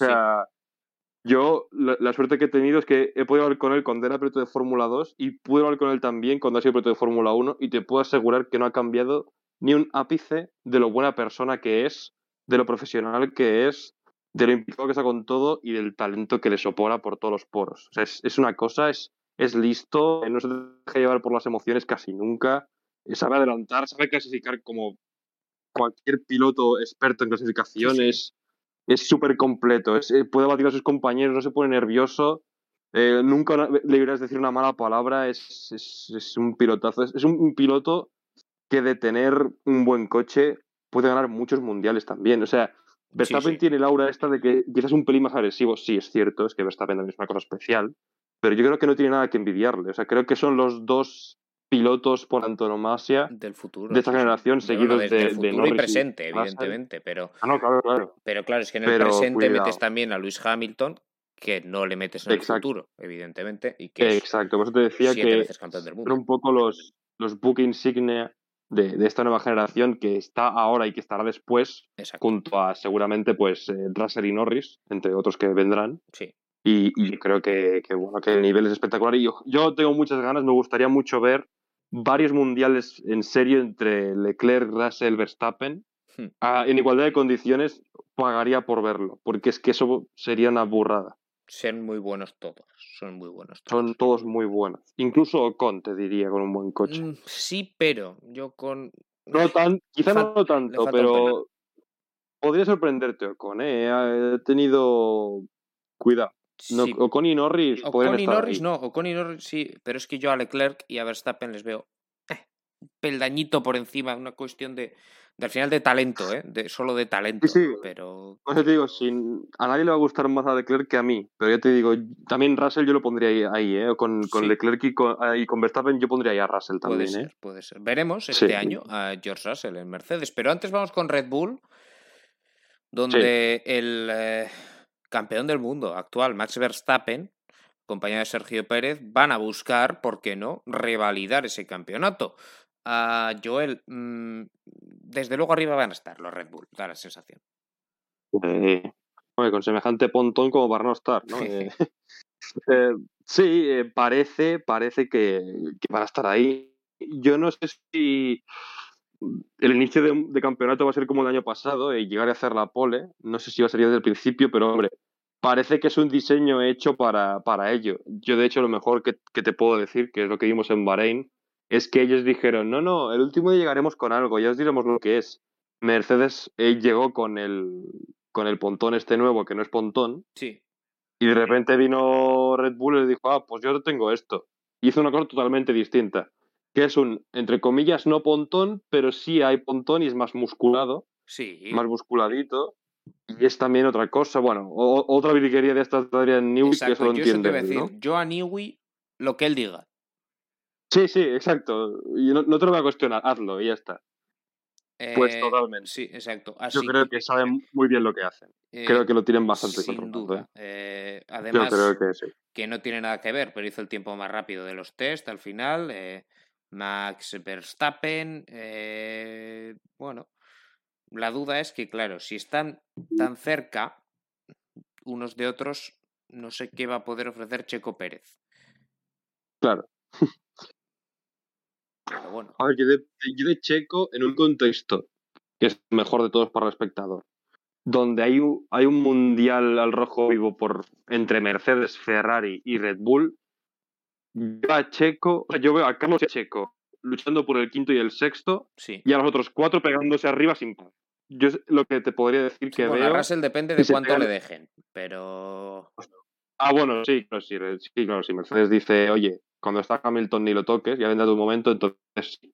Pero en un contexto donde no hay órdenes de equipo, yo a Russell le meto Sí, ahí. sí. Creo que tiene talento y experiencia para hacerlo, vamos, sin, sin, duda. Eh, Checo, Así que no sé, veremos. la verdad. Eh, pero Checo el año pasado dio la sensación de estar lejos de Verstappen. En cambio, Carlos Sí. no lo vimos tan lejos de Leclerc. Eh, No, no tanto. también quizá el, el Ferrari era un coche no diseñado tanto para un piloto. Al final esto pasa como con Márquez en las motos, eh, en la Honda. Cierto, Mm, cierto. que daba la sensación de que Es solo, solo Marc Márquez era capaz, o sea, era una moto diseñada por y para Marc Márquez y para su estilo de Es pilotaje. un caso muy similar, lo he pensado alguno yo también. Y ¿eh? Max. Verstappen, pues un poquito le pasa lo mismo, ¿no? Que es un coche hecho casi a su medida. Y otros pilotos con otro estilo de conducción se tienen que adaptar Exacto. al coche y les cuesta más. Eh, puede ser el Sí, caso, porque Checo es un buen piloto. Sí, Checo es un muy buen piloto y te diré más, yo creo que Checo no puede ofrecer más de lo que ofreció el año pasado. O sea, No, pero tampoco menos. Yo creo que va a estar en ese nivel. Yo también, por eso digo que creo que no podemos ver mucho más. O sea, creo que Checo ofreció un buen nivel, un Sí. nivel de Max, cuando lo necesites, voy a estar ahí eh, y voy a intentar tocar los huevos a Hamilton, a Leclerc, a Gasly, a quien sea. ¿Sabes? Pero voy a intentar hacerte la vida fácil, pero a ti no llego. Ni aunque Exacto. quisiera, parece que no llega. Pero parece que sí, cuando no está Max, por ejemplo, el caso de Bakú, Sí, cuando no está Max, pues puedo estar yo. Eso sí es verdad. Así que bueno, mm, veremos qué tal. Yo creo que Checo va a ser un buen escudero una vez más, que ya es mucho para un equipo como Red Bull que, que en principio opta a todo. Pero a nivel individual, yo no yo a Checo al menos, si no es una, supre- una supremacía super bestia de Red Bull, yo no le veo en el top 3. exacto. Tendría que ser, tendría que haber mucha diferencia entre Red Bull y los demás, ¿no? Y que entonces, Exacto, pues, por tendría que ser acabar segundo. dos todos pero- los días. Exacto. Bueno, pues Sí. eh, veremos Red Bull, pero da la sensación, hemos dicho antes, que no nos extrañaría nada ver a Leclerc en la pole, no nos extrañaría nada ver a Verstappen en la pole. Exacto. Tampoco, ni mucho menos. Y Verstappen además viene en, en nivel Dios. Y vamos por último con el campeón de constructores del año pasado, que es el equipo Mercedes, que ha sorprendido a todos con un eh, coche sin pontones prácticamente, Sí. súper estrecho de cuerpo y bueno, con las tomas de aire verticales. Sí. Dicen que rara. que es ingeniería aeroespacial, pues muy bien. Ah, Bueno, si no gana, pues mal asunto. pues igual despega. Eh, mucho por poison. Muchos problemas de estabilidad también. Eh, la curva 10 creo que es de Bahrein, la que da entrada Exacto, a la contrarrecta. eh, muchísimas bloqueadas y salidas de pista en ese punto, tanto de Russell como de Hamilton. Y la sensación de que el coche ahora en los test, digamos, no estaba para ganar. Ahora bien, no. nos lo han Eh, jugado muchas veces, yo no me fío. yo, es que no me fío tampoco. Quien se Pero- fía es tonto. Pero es que la no, no sensación es de fiar. que. Yo fíjate que me creo más a, a Red Bull y a Ferrari para esta primera carrera. ¿eh? Sí, sí, eso es un poco lo que hablábamos antes con McLaren, que para el principio del Mundial es posible que Mercedes no esté en la pole en Bahrein si lo esté a partir de Barcelona. Quiero decir, mm, Mercedes, si no es ahora, yo creo que con las carreras se sumará la fiesta. No tengo, ni, no tengo muchas dudas sobre eso. También te digo que es verdad que las dos veces que han mentido, Hmm. no te lo creías porque decías, joder, tío, mira la tabla, mira los horas que vais, mira los días que no estáis ni corriendo, ¿sabes? En plan... En cambio, aquí han sido los que En más han- este caso- han dado. Eh, exacto, en este caso, sí ves que no va a ser el último coche, pero sí parece que para ganar no están. Parece que hay dos por pero encima. tampoco estaba Hamilton. Sí, pero es que tampoco estaba Hamilton para ganar. El año pasado en Bahrein, y es verdad que por una sanción pues, cuestionable gana. Por lo que sea, pero gana. Entonces, Claro, lo que yo creo a es ver, puede ganar, pero eso puede quiero decir. estén ahí. eh, pero el año pasado lo lógico en Bahrein es que no gane Hamilton. Exacto. Otra cosa es que al estar tan cerca, aproveches un mínimo error del rival y ganes. Pero Sí, no, sí, eres sí, el- no, era el coche más fuerte en. Bahrein el año pasado, el Mercedes, sino el Red Bull. No, no, el Red Bull, sí, sí, sí. Eh, Mm, no sé, la verdad. es que he leído tanta más, cosa que yo no me Yo creo también, nada, sí, pero he leído hasta que no, que este último diseño que, que igual lo desechaban y, y volvían a la, a la primera versión. Es cierto que con la primera versión parecía que les había ido mejor, o sea, esto no es ninguna broma. Sí. No, no, por eso digo que en el peor de los casos, entre comillas, que es que desechen el de Bahrein, Tienen- tienen el de Barcelona. Es tienen decir, el de que Barcelona, nada. Que da la sensación de que Mal no iba. mal no iba. Mínimo terceros con ese coche. Minimísimo. Minimísimo. Minimísimo. coche, muy sólido ese coche. Así que veremos. Em, con el tema de los no pontones, yo te voy a decir una cosa. Mercedes siempre ha sido superior a Red Bull por el motor. En, en- en ingeniería, digamos, de chasis y aerodinámica, nunca les han soplado teniendo Red Bull a Newey. Pero es que, pero es que ni de cerca. Quiero A decir, ver, Adrian si- Newey si la- es la Biblia. Adrian Newey Exacto. es Jesucristo en, en esto. O sea, no- Y da la sensación, eso es cierto, de que a nivel motor, pues igual este año el Mercedes no tiene tanta diferencia. Yo creo que a nivel motor son todos muy parecidos, los de arriba quiero decir. Sí, sí. Creo que es un motor competitivo el Mercedes, el Red Bull y el Ferrari. Exacto. Pero si vamos a debatirnos por el chasis, el de Ferrari es diferente y parece que es muy sólido.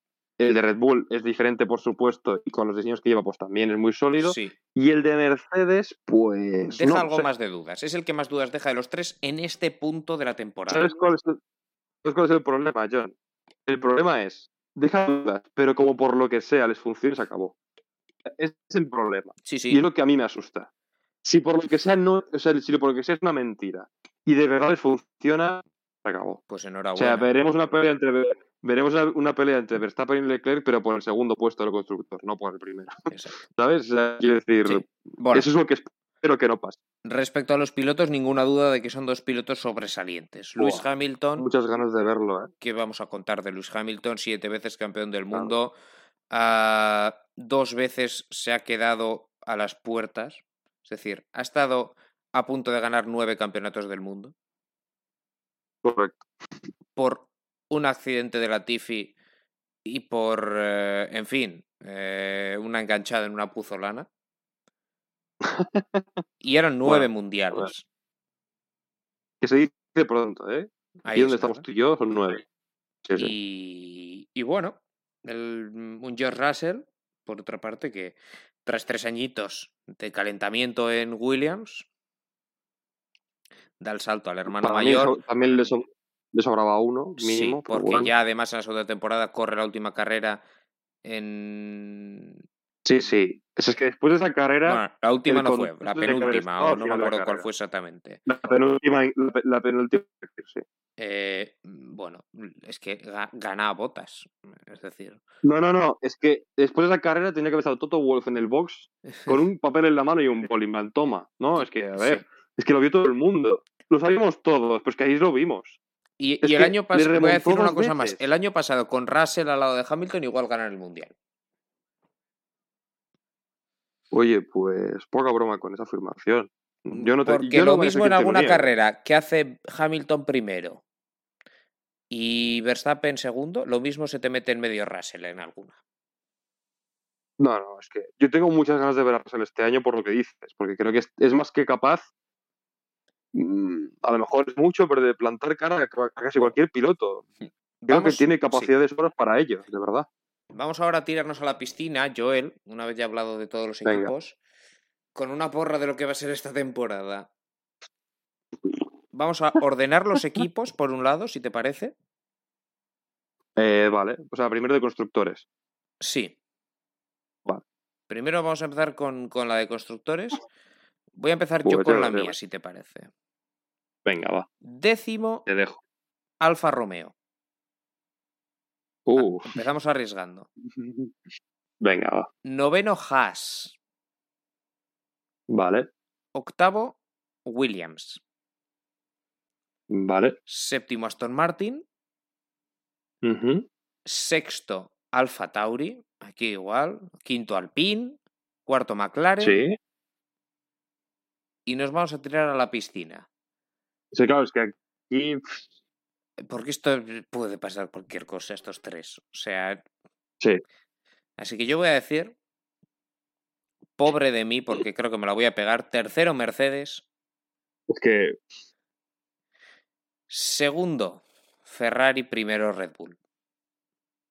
Uf, vale. Es que, bueno, nos va a quedar bastante parecida, creo que las dos, pero bueno. Sí, sí. Voy a, voy a cambiar alguna cosa de esta, pero tampoco difiere mucho, ¿eh? Yo te digo. Aunque la avalo la tuya, quiero decir, la, la, la podría tomar prestada si la Sí. necesitara, ¿eh? Así me, me ha gustado. Pero yo te digo, eh, de abajo arriba, Haas también, el último No, yo he equipo. dicho Alfa Romeo último, ¿eh? Ah, tú has dicho Alfa Romeo, bueno, yo pongo a Haas también, eh, como este año, eh, solo que cerca, y espero que con puntos, pero Haas. Después pondré Alfa Romeo, Mm, me la voy a jugar un poco. Voy a poner aquí a Aston Martin. Yo lo he pensado, pero he dicho, bueno. Sí. Yo he dicho pensar que lo ibas a poner, pero bueno, yo voy a poner a Aston Martin octavo. Esto también creo que me la estoy jugando pero creo que va a ser diferencia mínima. Voy a poner Alfa Tauri séptimo y voy a poner a Williams sexto. No, bueno, ostras, que está la Tiffy. No, no, no, vale, no voy a jugar tanto. Voy a poner a Williams séptimo Sí, y Alfa Tauri sexto, Alpine quinto. sí. ah, y a partir de aquí, McLaren cuarto también. Y ahora. mm, joder. Es que. bueno, a ver. Eh, buah. Bueno, va. Eh, mira, eh, Mercedes tercero. Bueno, es que es cosa- No sé qué decirte, ¿eh? Claro, yo he dicho. Mira, o sea, mira, mira, como es primero. te voy a decir. Eso es. Sí, mira, como constructores te voy a poner Red Bull tercero. Mercedes segundo, primero Ferrari. Pero, como pilotos, vamos a ver, empieza Pero aquí está la otra historia. Empezamos, a ver, a- aquí haces hasta donde quieras. O sea, tú empiezas con el primero y ya verás hasta dónde tiras. Es que claro. Por lo menos el top más 3 de- te pido. Ah, bueno, yo, bueno, yo pensaba que íbamos a hacer todas. Bueno, hacemos todas si quieres. Venga.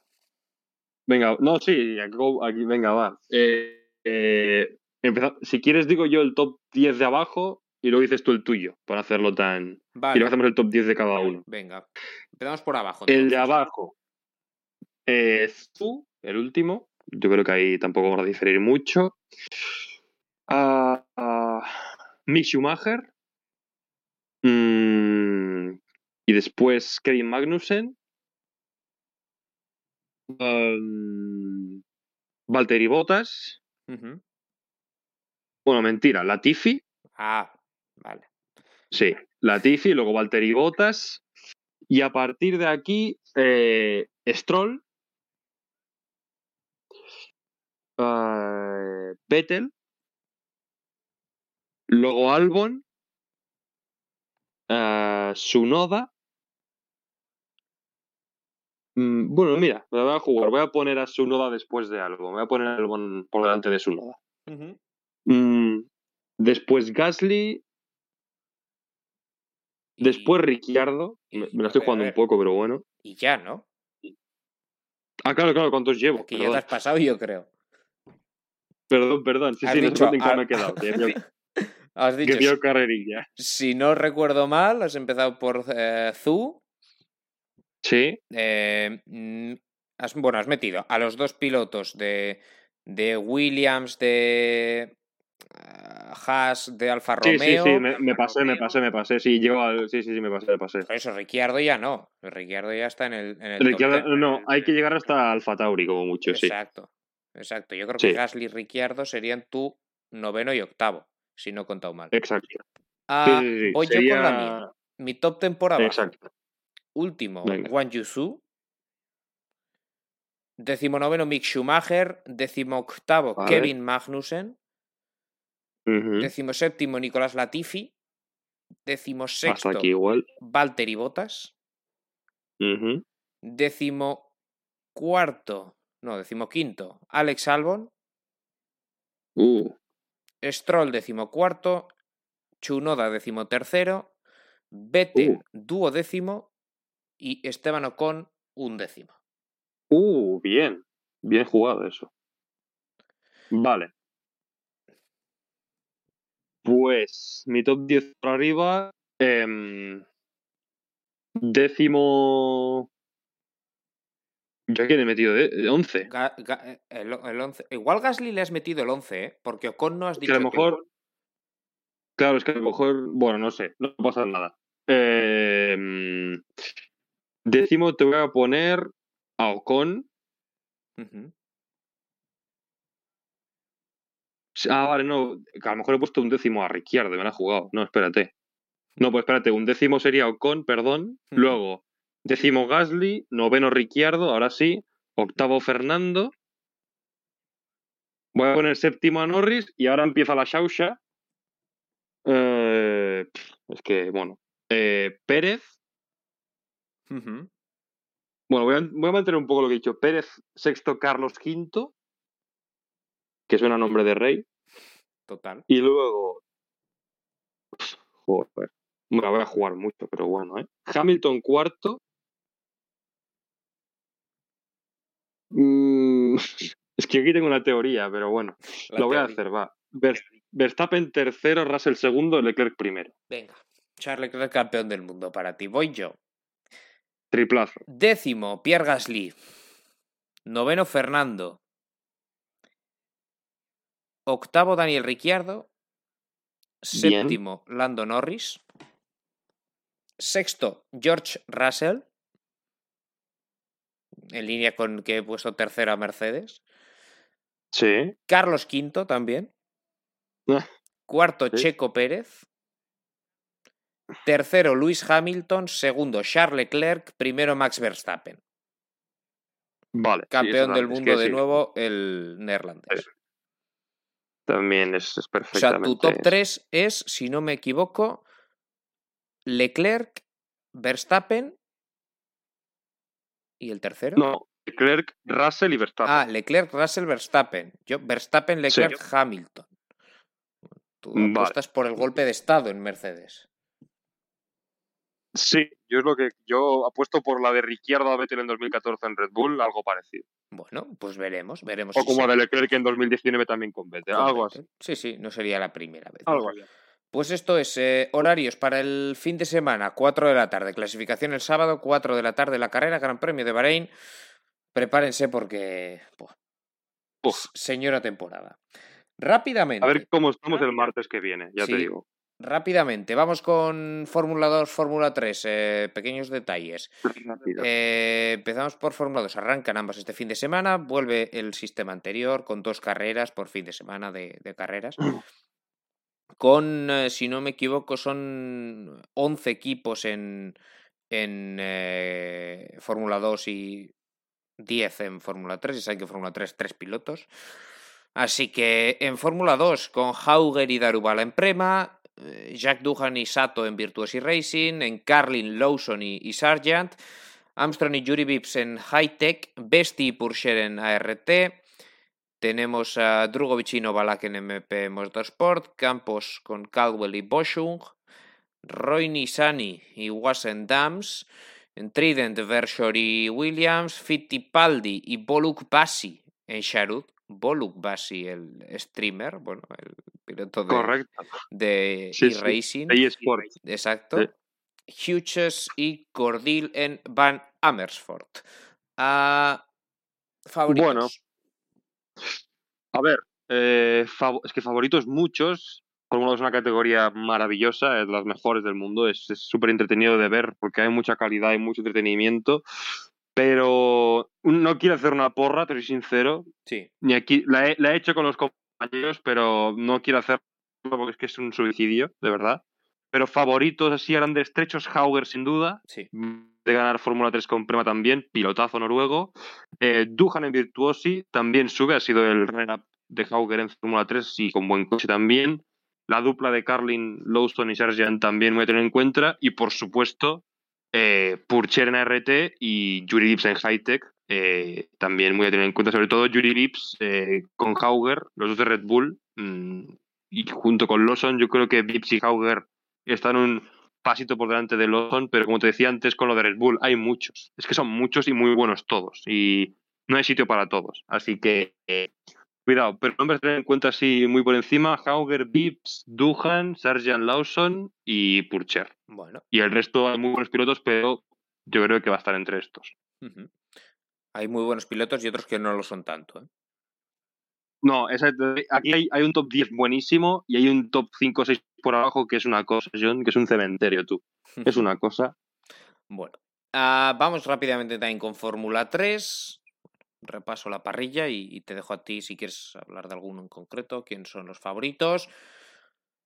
En Trident, Edgar, Stanek y Maloney. En Prema, el hermanísimo Arthur Leclerc, Crawford y Berman. ART, Martins, Sousi y Correa, con Cayo, Colette, Smoliar y Maini en MP Motorsport. Pero, perdón, John, sí. Smoliar no, ¿eh?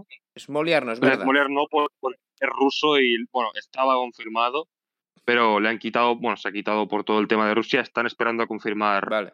Cuál es el pues, sustituto, solo, es el único que queda por confirmar. sí, eh, de hecho, estaba mirando aquí, bueno, en la página web todavía aparece. O sea, estoy mirando la página oficial, quiero decir. No, sí, había- sí, pero no, todavía no se sabe. bueno, todavía no se sabe quién va a acompañar a Maini y a Cayo Colet en, en MP. Sharuz con Toz, Simmons y Pizzi. Frederick Hatjar y Asman en Hightech. Campos Racing con Vidales, Gini y Martí. Con eh, Cohen, Cari y Alatalo en Jenser Motorsport. Los Carlin, que son O'Sullivan, Benavides y Trulli, que desconozco. El hijo, sí. Que si, es el hijo, es el hijo. El hijo de Jarno, de Jarno Trulli. Sí, es el hijo. Van Amersfoort, por último, con Colapinto, Villa Gómez, el eh, piloto mexicano, y con uh, Ushijima. Sí, también. Ojito al hay, que, hay, que, tener ojito al hermanísimo. Sí, sí, sí, sí, sí. Es de los pocos hermanos que no es el hermano de. Es Arthur Leclerc y es muy bueno, ¿eh?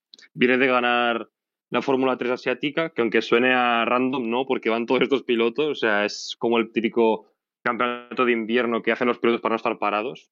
Sí. Sin ir más lejos, el año pasado compitió Zu, que has en Fórmula 1, así que para que te hagas una idea. Sí, sí. Eh, y no, no. Y le viene de ganarlo Leclerc, de ganar a varios pilotos de Fórmula 2 y algunos de Fórmula 3 con los que competir este año y ha hecho un pedazo de campeonato también el año pasado, solo que se quedó corto para ganarlo. Pero para mí el favorito principal es Leclerc, de hecho, con un año de experiencia y en Prema, eh, favorito junto a Crawford y Berman, que son sus compañeros. Crawford porque también es segundo año, piloto Red Bull muy bueno también. Berman viene de ganar, es el único piloto junto a precisamente Hauger, que es el que está en, ahora en Fórmula 2, que ha ganado a la vez la Fórmula 4 alemana y la italiana. Eso es muy difícil en el mismo año ganar las dos, uh -huh. teniendo en cuenta que faltaba rondas de alemana y aún así la ganó. O sea, imagínate lo sobrado que iba.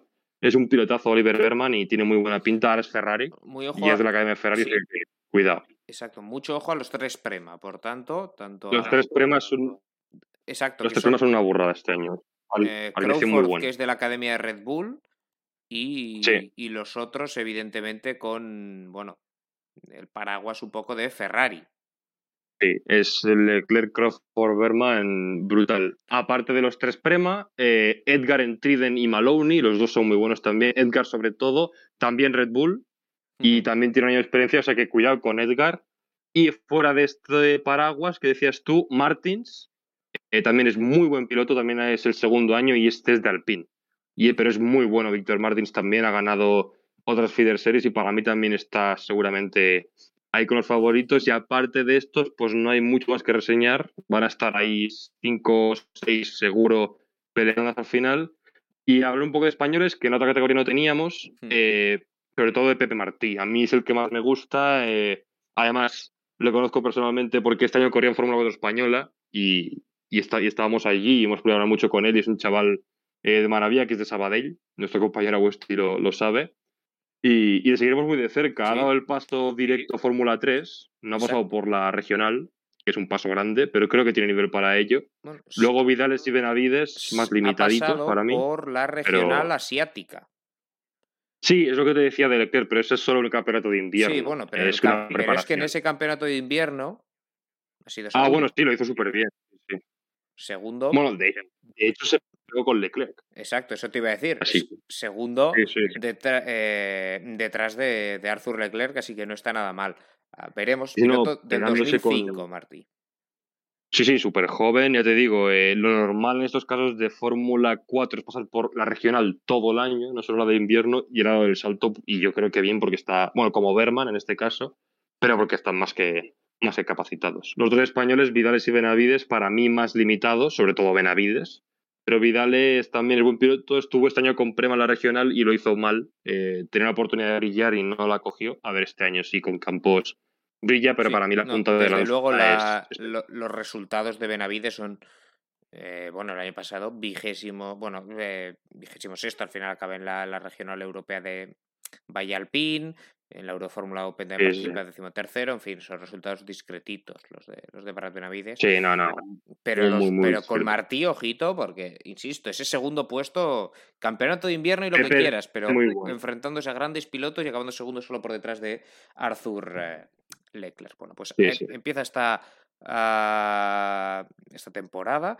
Esta temporada empieza este fin de semana la temporada también en Fórmula 2 y en Fórmula 3 este año se iban a, a coincidir eh, pues en la mayoría de carreras, no sé si en todas, eso lo tendría que, que mirar y la verdad que no, no en todas porque Fórmula 2 tiene un calendario más, más largo, si no, si no voy Sí, desencaminado. Son nueve, nueve grandes premios con dos carreras en Fórmula 3 y son 13 en, eh, en Fórmula 2, pero ambas empiezan Sí. este fin de semana en el circuito de Sahir en eh, Bahrein. Ah, dejando a un lado ya el automovilismo para cerrar el programa, miramos un poquito a las motos, Joel, porque tenemos Gran Premio también este fin de semana en Indonesia. Sí. Sí, sí. Después Mandalika. de la, la carrera debut. Sí, y circuito debut. Y circuito Es nuevo este un circuito. poco raro. Eh, ya se hicieron los test en Sí, a mí no me gusta mucho, pero. Y desde entonces se supone que han reasfaltado algunas zonas porque no salieron demasiado contentos los, los pilotos. normal. no, a ver, eh, es un circuito que puede tener potencial, pero a mí a priori no me acaba de, de ganar. Es un paralelismo un poco raro que le podemos hacer con Sochi en Fórmula 1 cuando llegó, que era un circuito así un poco raro, las tres carreras fueron mal, luego se algunas animadas, así que bueno. Lo veremos un poco con el tiempo. A mí no me gusta mucho, pero bueno. Las motos también te digo que siempre dan un poco de juego, sea el circuito que sea. Sí. Así que solo es ver un poco a ver si se adaptan bien, no hay problemas con el asfalto. Yo creo que el fin de semana estará bien. Exacto. Eh, al ser un circuito que es la primera vez que se corre el mundial, eso sí, mucha incertidumbre, ¿no? De cara Eso a, sí. a cómo se pueden adaptar los distintos equipos. Sí, puede ser, por ejemplo, una oportunidad para Yamaha, que veníamos diciendo el otro día que venían, bueno, se, se sabe, ¿no? Que es un equipo que no está en su mejor momento, pero que puede aprovecharse un poco de esta incertidumbre para hacer un buen fin de semana. Sobre todo Quartararo, por supuesto, Mm. y recortar un poco de distancia, no tanto en el campeonato, que solo llevaremos dos carreras, sino en sensaciones, Sí, a, sobre todo a Ducati y a la onda de, de Marc Márquez y de Paul Espargaró. sí. Eh, en, en los test, que veremos, o sea, hay que también ponerlos en cuarentena como los de Fórmula 1, pero en los test las Yamaha fueron bien en este circuito. Las Yamaha oficiales, hablamos, por supuesto, con, Sí, con Quartararo siendo el segundo mejor tiempo de los test y, y Morbidelli el cuarto. Eh, Yo creo que ver a Morbidelli tan arriba también es señal de que, Sí, es de que pueden indicativo. estar ahí. Yo también creo que pueden un pelín más adelante, más adelante que en, que en Shakir, seguro, pero sobre todo porque no es complicado, ¿no? Es que estaban muy atrás. Exacto, es que era, fueron la peor moto en Sakir. Eh, Sí, perdón, sí, sí, en, sí. en Sakir, en Qatar. Que ya uno se lía entre tanto país. Eh, Uy, sí, es verdad. Shakir es Bahrein, es verdad. Sakir qué es digo. Bahrein en el circuito Los Sí, Sail. sí, sí. Qatar es los seis. que además la bandera cierto. es casi igual. Ah, pero sí, el pasado fin de semana demasiado. mm, fueron muy mal. Esperamos que aquí vayan mejor las, las Yamaha. Ah, veremos eh, las Ducati también, que mm, sobre todo el equipo oficial no fue demasiado bien en, en los AIL. Con Bañaya y con. Miller. Eh, Bañaya ha empezado con un cero. Es candidato, evidentemente, uno de los principales a, a ser campeón del mundo. Eh, ya empieza a ser obligatorio hacer un resultado decente. No, Sí, no puedes bueno, empezar con, También, con un abandono y un... No, tiene que sumar ya. Tiene que empezar a sumar porque, en fin, no puedes empezar con, con, con dos malos resultados. Mm, veremos, veremos qué nos depara. Muchas dudas, pero yo espero que quizá KTM vaya algo peor de lo que fue en, en los AEL, pero es que fueron muy bien. Así que, bueno, en cualquier caso, estaremos pendientes de lo que, de lo que ocurra. Mm, por Espargaró, recuerden, marcó el tiempo más rápido de, de, de los test aquí en, en Mandalika, que insisto, estamos echando mano a los test porque es la, la única referencia que tenemos de este, de este circuito en el que no se ha, no se ha corrido. Respecto al ganador de la, de la primera carrera, pues la verdad que, que fue decimotercero en los test aquí Bastianini. Parece complicado pensar que Cierto. pueda volver a ganar, ¿no? hombre, el mundial es largo y carreras de MotoGP, no, entre comillas, Que vaya a ganar este, esta carrera. Ah, este, no, hombre, aquí sí que sería ya un pelotazo. O sea, Mm, de ganar aquí ya te plantearías si la moto está para ganar el campeonato, porque dos veces seguidas y también entendiendo que saldría por delante, ostras, ahí ya sí que dirías cuidado. Ojalá, eh, yo firmaría, veremos. pero, pero no creo. Veremos Yo que puede estar más arriba de lo que parece, pero cuidado, pero no creo que sobre todo con Aleix, que también estuvo muy bien en los test, en fin. Eh, también, también habrá que estar al loro. En fin, pues eh, tocará madrugar, eso sí, para ver las motos este fin de semana. Con, bueno, los free practice empezando el viernes con Moto 3 a las 2 de la mañana. El último, el FP2 de MotoGP a las 8. Eh, las, las, clasificaciones, la de Moto 3, 5.35 del sábado. A Moto 2, 6 y media. Y MotoGP, 8 de la mañana del sábado. Y las carreras a las 5 Moto 3, 6 y 20 Moto 2, a las 8 MotoGP, el Gran Premio de Indonesia. Ah, toca madrugar, no queda otra. Lo bueno, lo bueno es que no coincide con Fórmula 1, ni con Fórmula 2, ni nada. Lo bueno es que este, o sea, lo bueno es que quien quiera se lo puede ver todo en directo. Exacto. Todo. Fórmula 2, Fórmula 3, Fórmula 1, Moto 3, Moto 2 y MotoGP, todo. Así que Renunciando ya, a dormir, pero, pero, un fin de semana espectacular el que se nos viene. Joel Oliva, como siempre, un auténtico placer y veremos qué nos depara este fin de semana. Bueno, para los amantes del motor, espectacular. Sí, sí, no, un placer estar aquí. Yo ya tengo muchas ganas de que sea martes y podamos comentar en otro programa extenso lo que ha dado de sí tanto motos como coches, que va a estar muy es, es todo por hoy. Este fin de semana arranca Fórmula 1, también Fórmula 2, Fórmula 3 en el Gran Premio de Bahrein a segunda carrera en el caso de MotoGP, Moto 2 y Moto 3 en el circuito de Mandalika en Indonesia. El martes que viene estamos por aquí de nuevo para repasar todo lo que haya ocurrido. Un placer y hasta la próxima.